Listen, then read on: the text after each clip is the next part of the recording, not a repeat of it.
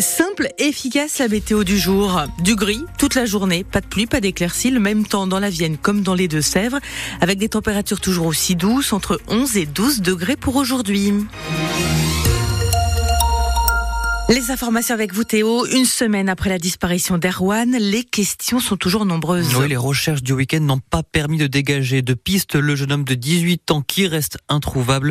Les forces de l'ordre qui continuent toujours de quadriller les environs de la boîte de nuit de la Morinière à Montcouton-sur-Sèvre, là où Erwan a été vu pour la dernière fois.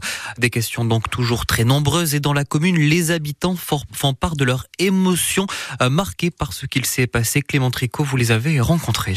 Dans les rues de Montcouton, on croise plus de véhicules de gendarmerie que d'habitude. Ça fait une semaine que les recherches se poursuivent pour retrouver Erwan.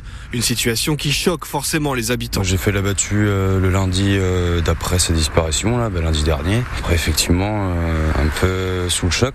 Bah, c'est triste pour la famille, les amis surtout. Il n'y a pas grand chose à dire.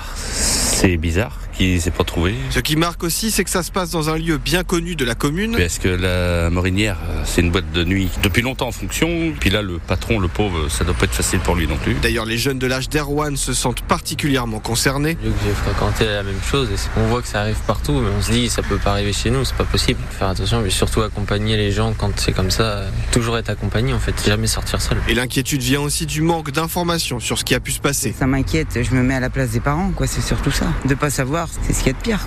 Je pense qu'après il faut pas faire une psychose, quoi. Il s'est jamais rien passé ici depuis que la discothèque existe. Euh, je me dis que c'est une circonstance malheureuse. Quoi. Et alors que le sujet de la disparition d'Erwan est sur toutes les lèvres, les gendarmes, eux, continuent les recherches ce lundi. Un reportage de Clément Tricot a noté effectivement qu'après les recherches infructueuses de ce week-end, les gendarmes envisagent de changer la méthode d'enquête, même s'ils ne donnent pas plus de détails pour le moment. Euh, plusieurs accidents de la route ce week-end dans le Poitou hier entre Mirbeau et Vouzaille. Choc entre deux véhicules au niveau d'un passage à niveau. Euh, quatre personnes ont été légèrement blessées et conduites à l'hôpital. Euh, dans les Deux-Sèvres, grosse frayeur pour les habitants d'une maison à Marcillet. Un véhicule a fait une sortie de route et a terminé sa course sur le toit du garage. Fort heureusement, il n'y avait personne à l'intérieur. Le conducteur de la voiture, un jeune homme de 25 ans, a lui été transporté à l'hôpital. 49 classes pourraient fermer à la rentrée prochaine dans la Vienne. Oui, alors que les vacances scolaires débutent, beaucoup d'inquiétudes pour de nombreux parents d'élèves. En fin de semaine dernière, là, une première esquisse de la future carte scolaire a été présentée au syndicat enseignant. À près de 50 classes sont donc en sursis. Leur sort sera scellé à la rentrée le 5 mars avec la carte définitive. Un timing d'annonce qui interroge Louise Berger-Lebled et mère de deux élèves à l'école Selle-Levesco, euh, école menacée par une fermeture.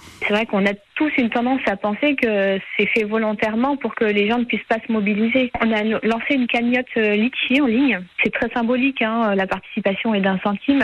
C'est une cagnotte afin de donner des cours de mathématiques au rectorat. On était euh, en total désaccord entre les chiffres qu'avait la mairie et le rectorat, parce que les chiffres en leur possession étaient moins élevés que les nôtres sur les inscriptions et les entrées de l'année prochaine. On passerait à 150 élèves. Aujourd'hui, on est en 148. Et malgré tout, on nous menace à nouveau d'une fermeture de classe, alors qu'on en a déjà eu trois ces, ces, dernières années.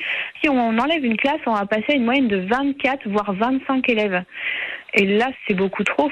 Louise Berger-Lebled, parent d'élèves de son côté, le rectorat justifie ses fermetures par une baisse du nombre d'élèves à la rentrée prochaine et annonce en parallèle l'ouverture de 11 nouvelles classes. Une grève peut en cacher une autre après le mouvement des contrôleurs ce, ce week-end. Ce sont les cheminots qui menacent à leur tour de se mobiliser en fin de semaine prochaine. Sudrail, euh, en fin de semaine même cette semaine, Sudrail a déposé un préavis. Leurs revendications sont du maire ordre, à savoir le, des recrutements et des augmentations de salaire. 10 milliards d'économies de à faire au plus vite. C'est le message qu'est venu faire passer hier soir le ministre de l'économie Bruno Le Maire qui était l'invité du journal de TF1. Il expliquait que les prévisions de croissance n'étaient pas aussi bonnes que prévu. Conséquence, il faut trouver de l'argent pour boucler le budget. Les efforts seront faits essentiellement dans les ministères sur les dépenses de fonctionnement, mais aussi euh, sur une partie euh, du dispositif Ma Prime Rénov consacrée à la rénovation énergétique des logements. Pas de hausse d'impôts en revanche, assuré le ministre. En sport, une moisson exceptionnel au mondiaux de biathlon. La France euh, qui repart de la compétition avec 13 médailles dont 6 en or, ce qui est du jamais vu. Et puis...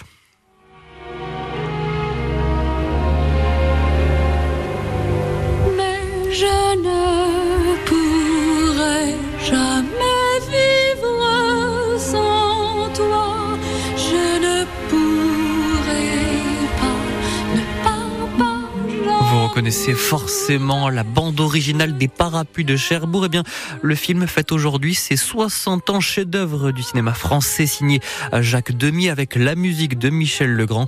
L'histoire d'amour de Geneviève, fille d'une marchande de parapluies interprétée par Catherine Deneuve avec Guy, un garagiste mobilisé pour la guerre d'Algérie.